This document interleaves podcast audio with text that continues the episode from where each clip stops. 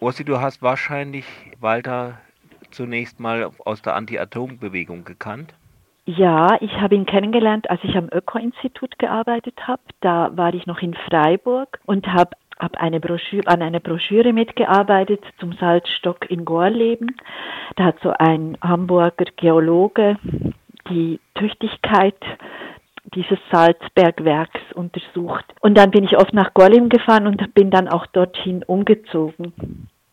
Und ich habe Walter in der Zeit kennengelernt. Er war dann auch, da war dann die Platzbesetzung in Gorleben, dieses Dorf, Freies Wendland. Mhm. Und da habe ich ihn natürlich sehr oft gesehen. Was war eigentlich Walters Rolle in der Anti-AKW-Bewegung? Er war ja nicht nur Bade und Demo-Mitlatscher. Nein, das war er nun wahrlich nicht. Ich denke, er war vor allem Mitdenker und Ausdenker. Er hat sich sehr viel ausgedacht. Er hat die Leute zusammengebracht.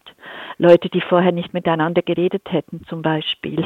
Also das ist vielleicht überhaupt das, weil ich habe Walter ja dann sehr viele Jahre gekannt. Das, was mich am meisten beeindruckt hat, das ist schon diese Art von Walter, dass er absolut unfähig war, schwarz-weiß zu denken. Also ich sage jetzt mal so ganz Blatt. Und trotzdem hatte er immer einen Standpunkt. Er hat sich nicht irre machen lassen, dass man schwarz-weiß denken muss, um einen Standpunkt zu beweisen, sondern ganz im Gegenteil, je komplizierter ein Problem wurde, umso mehr hat er sich reingeschmissen. Fällt dir jetzt spontan dazu ein Beispiel ein? Ja, das waren einfach solche Zeiten, weißt du, wo die Bauern nicht mit den Studenten reden wollten, die mhm. Studenten die Bauern doof fanden, die Frauen die Männer doof fanden. Also da gab es viele solche solche Diskussionen dieser Art und man hat einfach gemerkt, das war ja nach 68, wo es wirklich auch schon so darum ging, dass eben auch, dass man herausgefunden hat, dass Macht auch bedeuten kann oder dass man Macht mächtig sein kann, wenn man eine starke Ideologie möglichst dogmatisch vertritt. Ich weiß nicht, ob dir das was sagt, aber es mhm. war wirklich so eine Zeit, wo dann K-Gruppen.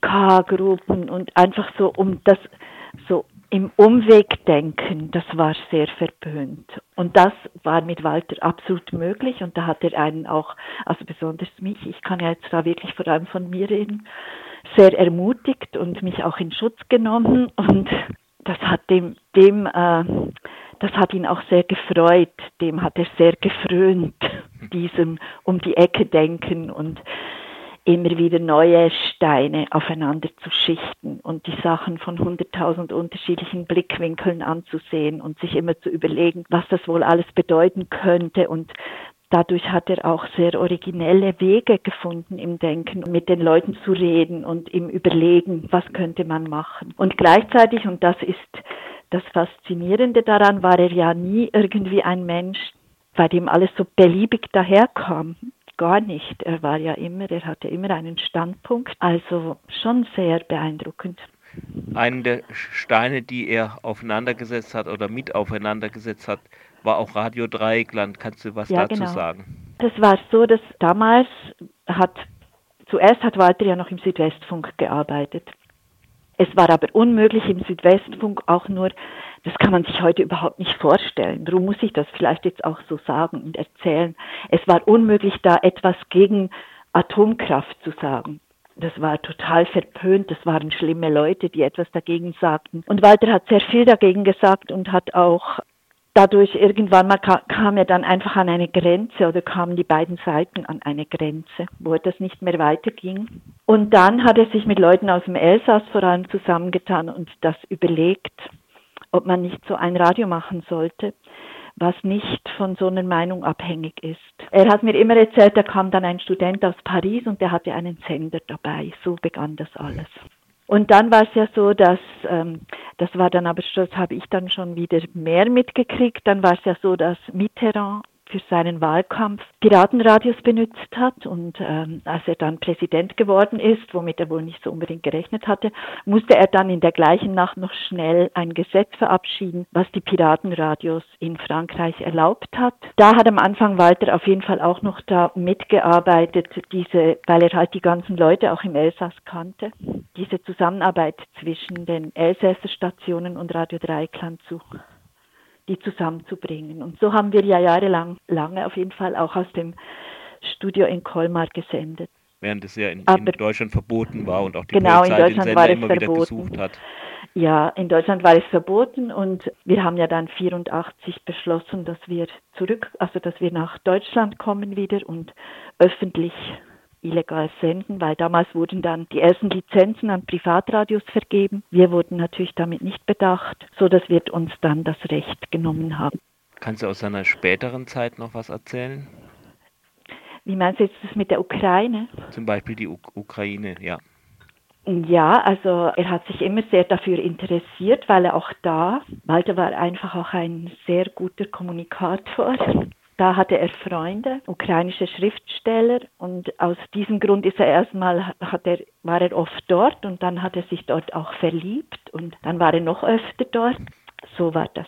Und hat sich natürlich dieser ganzen Problematik und Situation angenommen. Damals war das ja die Orangene Revolution. Da war er ja sehr engagiert und auch sehr skeptisch. Weswegen skeptisch? Naja, auch dort gab es ja Leute, die ihre Macht auf nicht gerade besonders gute Art ausgeübt haben.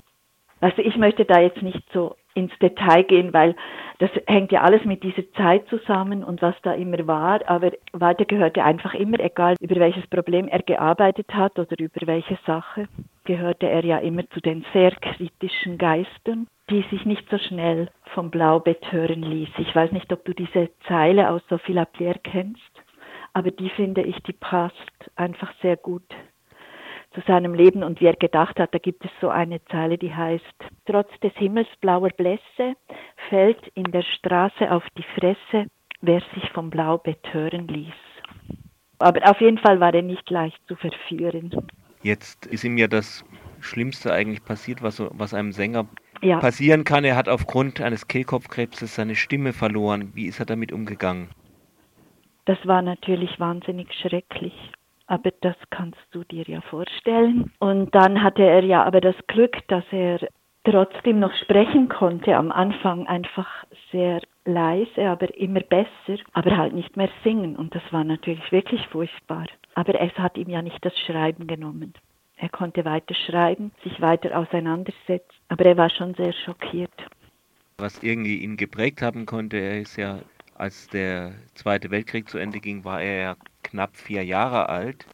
Diese Erlebnis des, des Krieges und kurzes Nachkrieges oder sowas, meinst du, dass das seine Persönlichkeit besonders geprägt hat? Also ganz sicher, ja, weil er hm, hat ja immer überall nachgespürt, dem nachgespürt, was unsere Gesellschaft zusammenhält und was in unserer Gesellschaft so schief läuft, sagen wir mal, in Richtung Gleichschaltung und Mitläufertum und dass so eine Situation wie damals im Hitlerdeutschland auch zu erklären war. Also er hat sich ja sehr stark damit auseinandergesetzt, das siehst du auch, hörst du auch in seinen Liedern, dass er auf jeden Fall diese Zusammenhänge auch immer hergestellt hat. Und ich glaube, das hat auch dazu geführt, dass er so diesen lebendigen Widerstand immer vertreten hat, also wo man nicht sich gegenseitig fertig macht, äh, wenn man nicht genau der gleichen Meinung ist. Gibt es noch etwas, was du meinst, was, was ich jetzt nicht angesprochen habe, was man, worüber noch, man noch reden sollte? Ja, man sollte vor allem lesen, was er geschrieben hat und hören, was er gesungen hat. Das finde ich schon. Also ich finde, das ist das, was man jetzt tun kann. Und dann findet man das selber heraus,